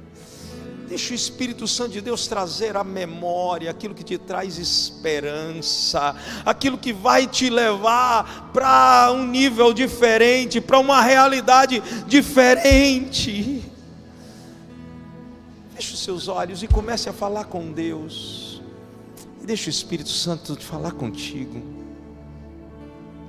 Há palavras sendo liberadas no teu coração hoje a palavra sendo liberadas no teu espírito. Sabe, um dos meus discípulos, ele tem uma música. E essa música diz o seguinte: eu vou só ler um pedaço da letra. Diz assim: Como Deus me ama, Ele me mostrou o meu futuro, e eu decidi morar lá, porque lá é meu lugar. Ah, quem sabe você está ainda morando em lugares que Deus não te chamou para morar e habitar. E hoje Deus está te mostrando um lugar novo. Deus está te mostrando um lugar novo. Eu queria que você visse esse novo lugar. Foi isso que Deus fez com os discípulos em Atos 1. Jerusalém, Judéia, Samaria, confins da terra. Escute, escute, porque o Espírito Santo de Deus está trabalhando no teu coração. Alguns deles nem sabia o que eram os confins da terra e foram enviados para lá. Alguns deles foram enviados até de forma sobrenatural. Você vai se encontrar em lugares que você nem acreditava que um dia você iria entrar. E Deus está falando com você hoje, Ele está ampliando, Ele está te esticando. Ei, vai começar o melhor ano da tua vida. Esse ano não começa quando virar o calendário, esse ano começa agora. Agora. Agora. Vocês são igreja das nações isso é profético, é Deus revelando que as nações serão tocadas pela criatividade, pela unção, pela excelência que habita em vocês. Vocês vão chegar nas nações com igrejas, vocês vão chegar nas nações com negócios, conquistando os montes de influência. Ei! Eu vejo gente que tem raiz, mas que tem asas, gente que tem raiz para saber da onde aonde foi plantado, mas também tem asas para poder fazer voos altos. Se você prepare para tudo aquilo que o Espírito Santo de Deus tem para a tua vida. Mas recebereis poder ao descer sobre vós o Espírito Santo, e vocês serão minhas testemunhas. Você sabe o que é testemunha? É aquilo que viu algo e ele diz: é verdade, eu vi. Você vai testemunhar a respeito do futuro que Deus tem para a tua vida. Isso vai ser uma convicção tão forte no teu coração que ninguém vai te convencer do contrário. Alguém vai olhar para a tua família e vai dizer, mas a tua família está em frangalho. Você diz, é mentira. Eu vi a minha família, Deus mostrou o futuro da minha família. É verdade, eu vi e ninguém pode mudar isso. Ei, alguém vai olhar para você e vai dizer, mas tua empresa está falindo. Você vai dizer, é mentira. Eu vi o que Deus vai fazer com ela e eu não abro mão mas a sua vida está tão medíocre. Você vai dizer: Não, Deus colocou em mim a semente da grandeza. Eu sou testemunha do que eu vi. Eu não abro mão daquilo que eu vi. Por isso, comece a gerar isso dentro do seu coração. Ouça a voz do Espírito ouça a voz do Espírito. Abraão creu no Deus que ressuscita os mortos e chama a existência aquilo que não existe, como se já existisse. Abraão creu, ele creu no Deus que ressuscita os mortos que, que morreu dentro de você e o Espírito Santo de Deus hoje está trazendo a vida, está ressuscitando, está trazendo a existência. Ah, o que, que não existe, que vai existir a partir de hoje, a partir de agora. Deus está reconstruindo a partir de uma palavra, é a palavra de Deus que traz a existência, porque tudo que você precisa já está nele. Eu quero orar por você, feche os seus olhos. Espírito Santo, meu amigo, tu estás aqui desde o início. Na verdade, o Senhor preparou esse ambiente, essa atmosfera.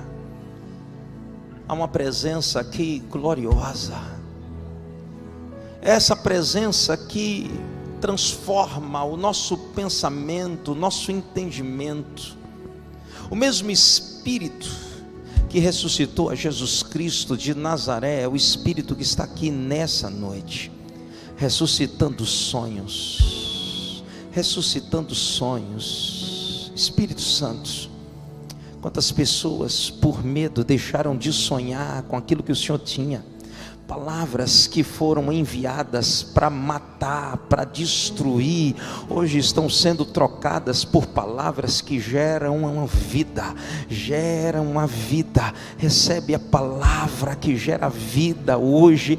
Quantas pessoas entraram aqui e elas perderam foco porque elas começaram a olhar para as circunstâncias, para aquilo que estava ao seu redor e agora o Senhor está aprumando, está ajustando o foco, trocando as lentes. Elas não vão mais enxergar com os olhos humanos, mas elas estão agora enxergando com os olhos de Deus. Assim como Eliseu orou, eu oro, Senhor, abre os olhos para que elas vejam para que elas se enxerguem, Pai. Há poder na vida delas, Pai.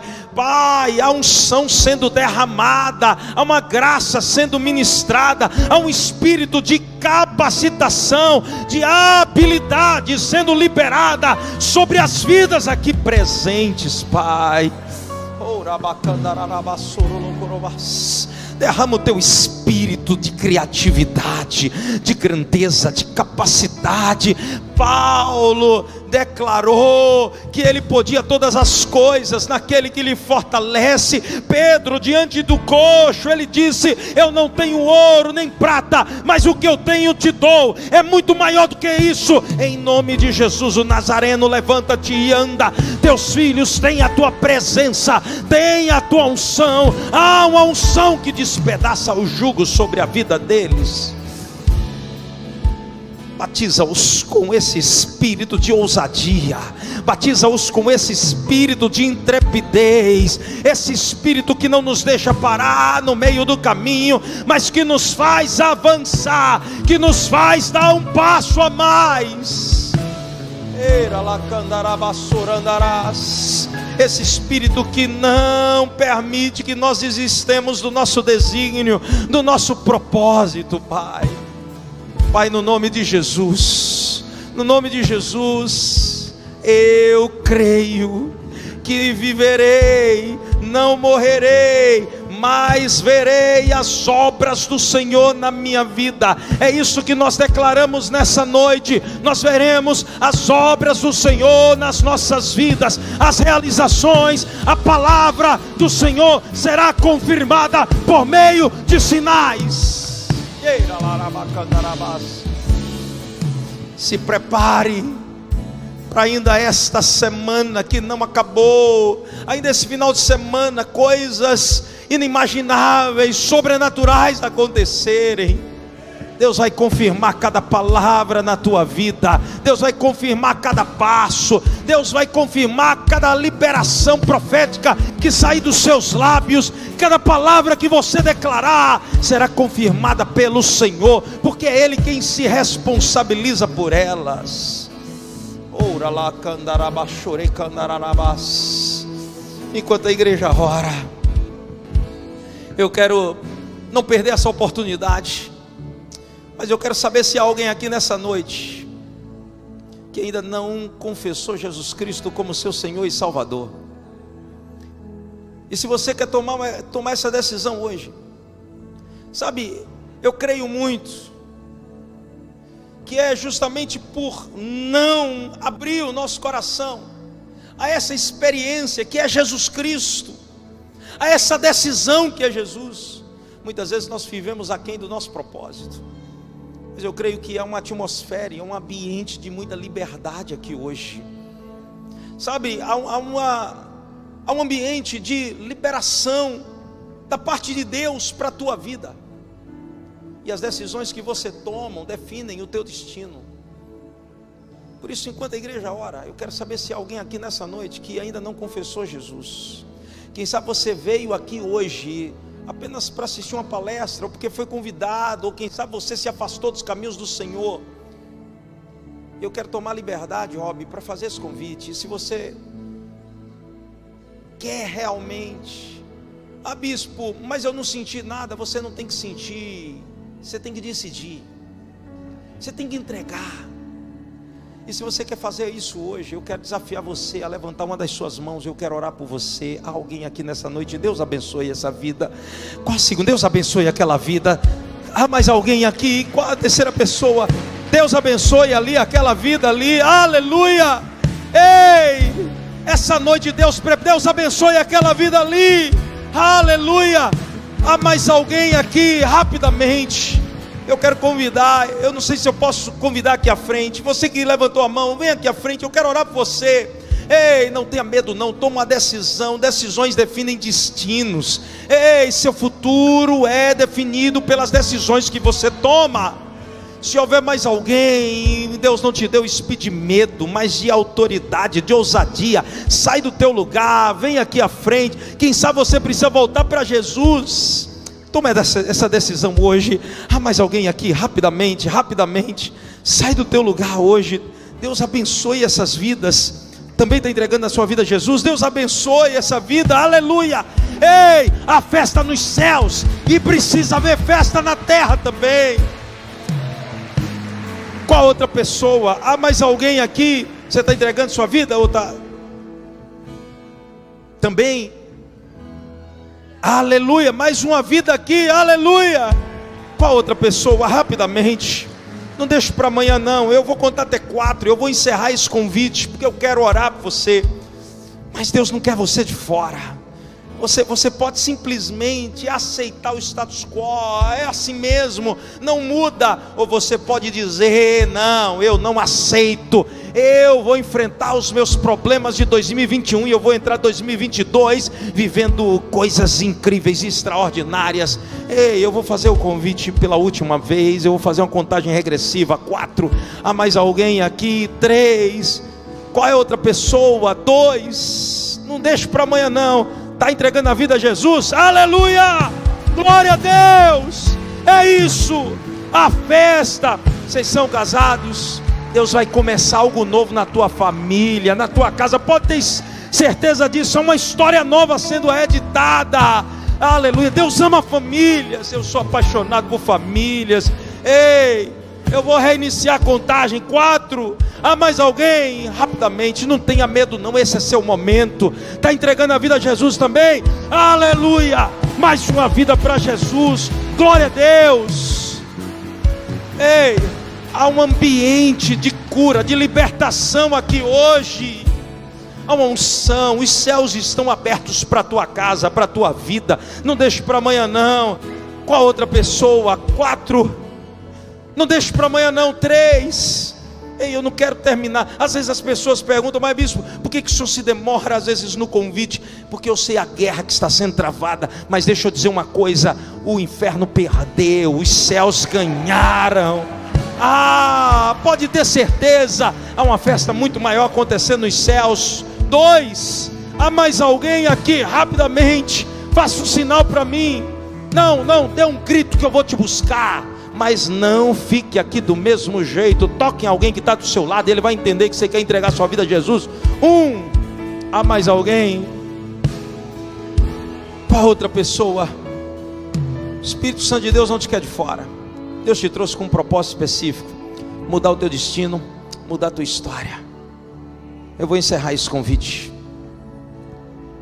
Rob, você é o pastor da igreja, vem cá. Eu queria que você orasse por essas vidas. Mas deixa eu dizer uma coisa. Olhe bem para mim.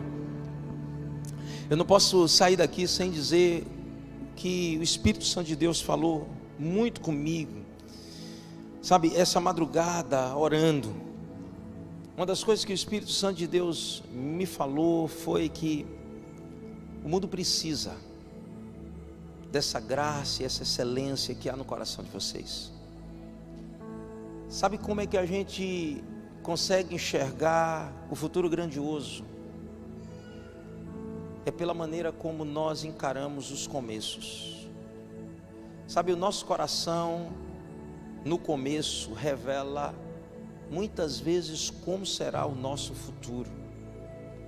Enquanto nós estávamos ontem na casa de Ramon e vendo tudo que vocês viveram ali no começo, e como vocês viveram, a excelência, como no começo vocês já estavam no tempo de hoje. E como no tempo de hoje vocês já estão preparados para uma década à frente. Sabe, a Bíblia diz que Deus não vê como homem. Não é a estrutura, a igreja das nações, é o coração da igreja das nações. A igreja das nações não é uma pessoa jurídica, é uma família. Sabe, algo muito maior que vocês carregam. Sabe, as nações precisam disso. Não é por um acaso que é a igreja das nações, mas é por causa do coração.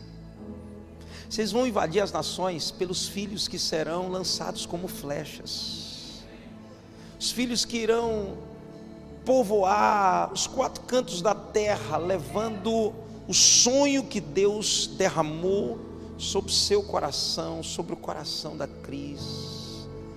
Eu costumo dizer que a gente conhece as pessoas de duas maneiras: de ouvir falar e de com elas andar. Eu vou dizer uma coisa: andar com vocês tem me inspirado a viver cada vez mais apaixonado por Jesus Cristo, apaixonado por vidas, ver a entrega.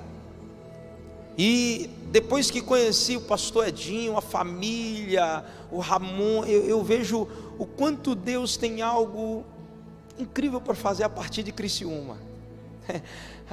Pode vir alguma coisa boa de Nazaré. Oh, meu Deus. É, eu acho que, que não só o Brasil, mas as nações vão saber o que está acontecendo aqui. Eu queria que vocês se preparassem, porque os céus dessa cidade estão abertos para aquilo que Deus vai fazer. Os céus dessa cidade estão escancarados para o que Deus vai derramar, e o que Deus derramar em vocês vai alcançar outras vidas lá fora. Eu creio. Assim como eu falei aqui nesse altar, vocês têm raízes, fundamento, mas vocês têm asas. E Deus tem dado asas muito grandes para vocês e pode ter certeza que, como águia, vocês vão alcançar lugares altos. E as pessoas vão olhar como pode, e vocês vão dizer: pode sim, porque Jesus fez isso em nós. Eu queria chamar a Cris aqui à frente, vocês vão orar por eles. Mas eu queria, eu queria que rapidinho vocês subissem nesse altar. Eu queria chamar minha esposa. Sabe, orando por eles, eu oro por vocês. Eu creio muito naquilo que Deus derrama sobre nós, naquilo que nós carregamos.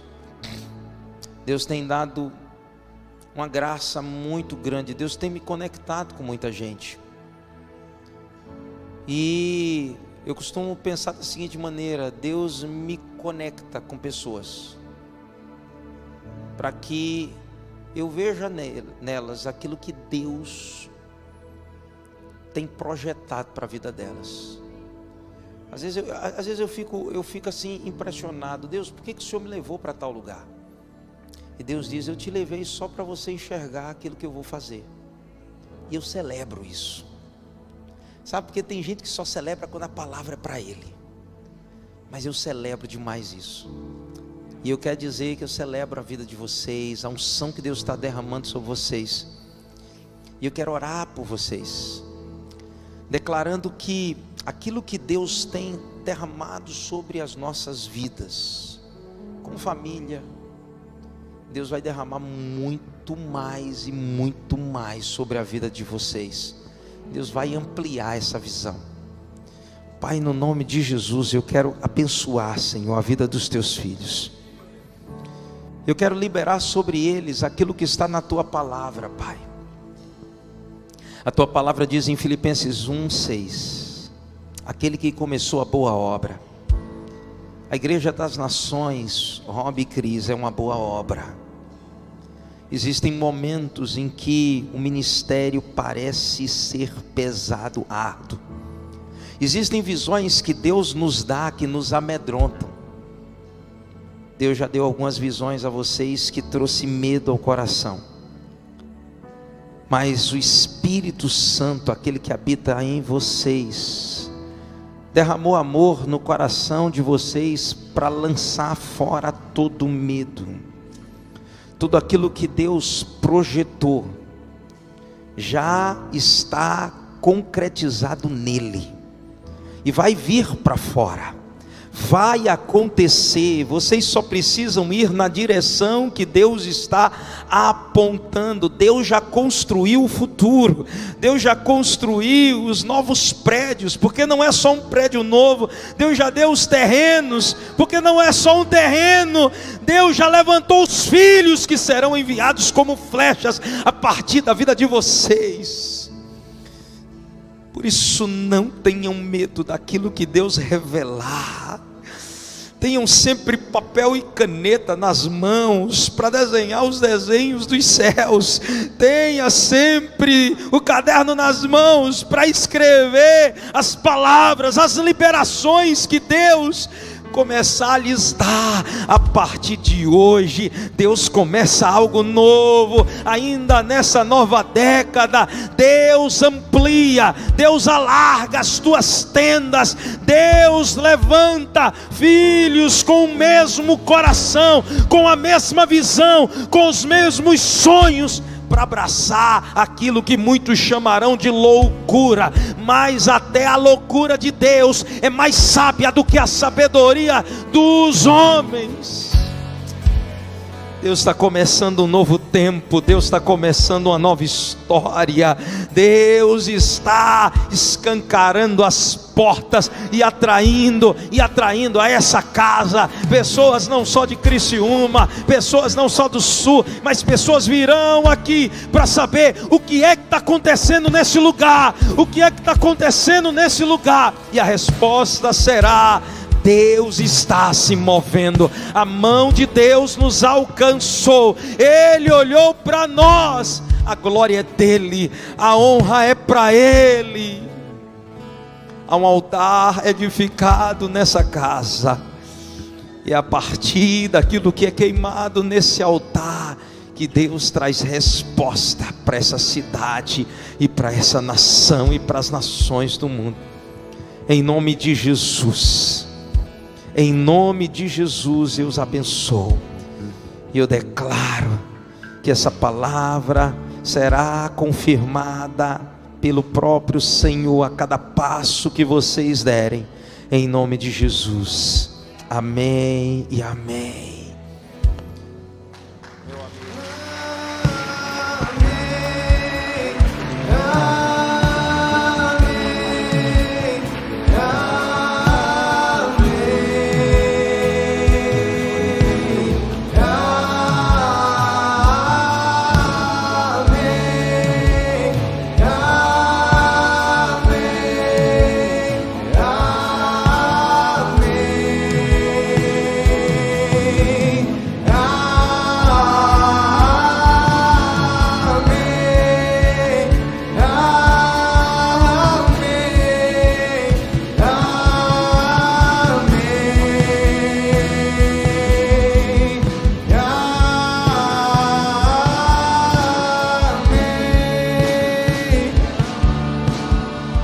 Aleluia, aleluia. Antes de orar pelos nossos queridos irmãos, novos irmãos, eu quero ah, mais uma vez, na frente dessa casa, dessa família, e a Igreja das Nações sabe que nós somos uma família de verdade. A gente se ama demais. E quando eu fui para Recife, conheci a, a Igreja da Família também, é o nome.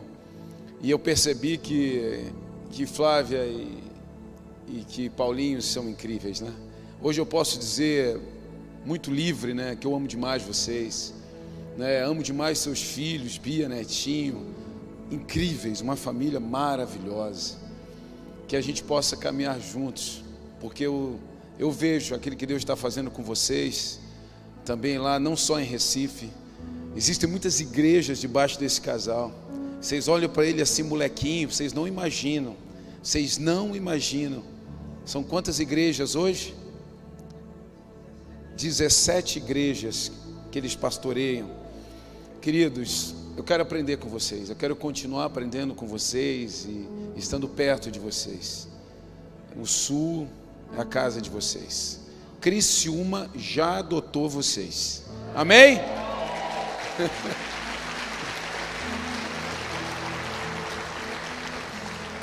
A nossa maior alegria é receber, receber vocês aqui.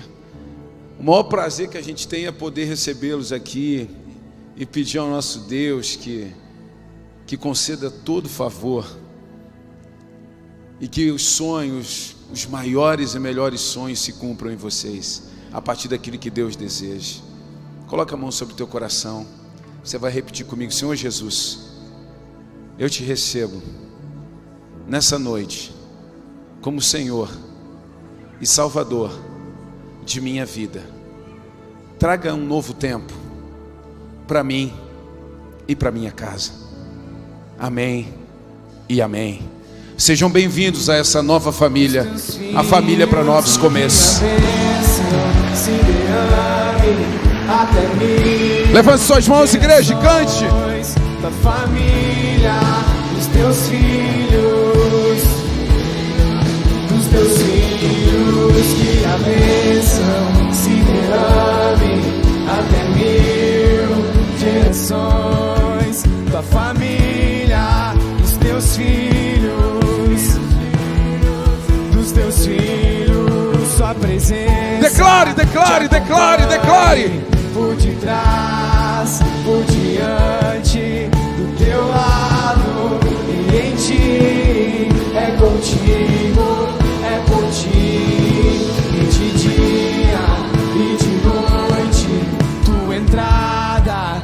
saída, em teu riso, em teu choro, é contigo, é por ti. É. Aleluia. Queridos, nós estamos começando esse novo tempo. E eu falei para você que não, é, não existe nenhum simbolismo nisso, não há nada místico nesse papel. Mas isso é uma declaração.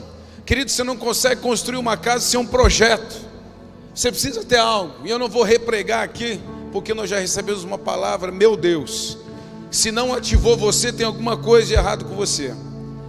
Mas se você tem aí a sua declaração sobre 22, tome ela agora na sua mão.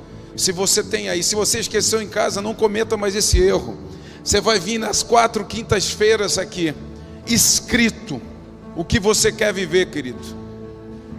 Você vai escrever, você vai desenhar, acrescente uma folha, acrescente uma cartolina, não importa, a esse papel. Mas você vai declarar os céus. Tome agora na sua mão. Tome agora na sua mão, feche teus olhos. Tome agora na tua mão, feche teus olhos.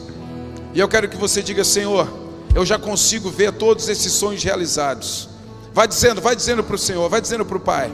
Pai, eu já consigo, eu já consigo ver todos esses sonhos realizados. Eu já consigo imaginar, Pai, como será o meu 2022. Eu já consigo, Senhor Deus, me liberar, Senhor Deus, dessa prisão que vivi nesse ano e de me aventurar completamente debaixo da tua boa, perfeita e agradável vontade. Eu sigo firme, ó Pai, caminhando, Senhor Deus, ainda nesse mês de dezembro, iniciando uma nova temporada, iniciando uma nova estação na minha vida. Traz, eu chamo a existência aquilo que ainda não vejo, eu chamo a existência aquilo que eu ainda não toco, mas eu já creio com os olhos da fé, eu já trago ao natural, Senhor Deus, através do sobrenatural, em o nome de Jesus Cristo de Nazaré abre-se uma nova temporada. E aos que creem, digam: dê um forte aplauso a Jesus. Pode ser intenso, pode glorificar o Senhor. Ei, Deus, assim seja, amém. Assim seja, assim seja.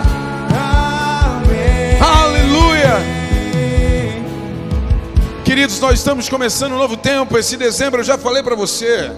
Você vai se lembrar desse mês para o resto da sua vida.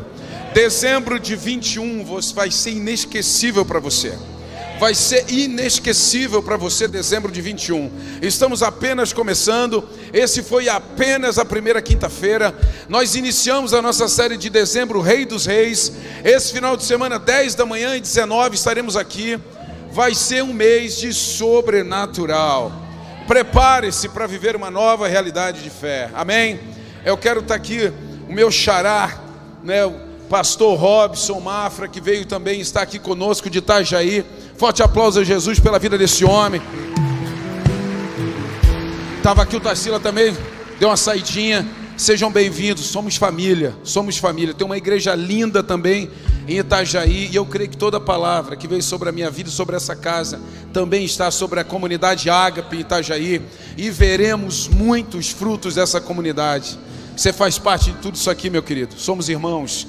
Amém. Levante sua mão, quero te abençoar e nós nos vemos no próximo domingo para cultos maravilhosos aqui. Pai, em nome de Jesus. Eu abençoo, Senhor Deus, essa casa, eu abençoo essas famílias, homens e mulheres, Senhor Deus, projetados, desenhados pelos céus, com um coração cheio, Senhor Deus, daquilo que tu os deste, criatividade, unção, graça, poder e autoridade. Que façamos a diferença por onde andar, que sejamos luz, Senhor Deus, nessa terra e que avancemos para o nosso melhor destino. Eu os abençoe em nome de Jesus e aos que creem, digam.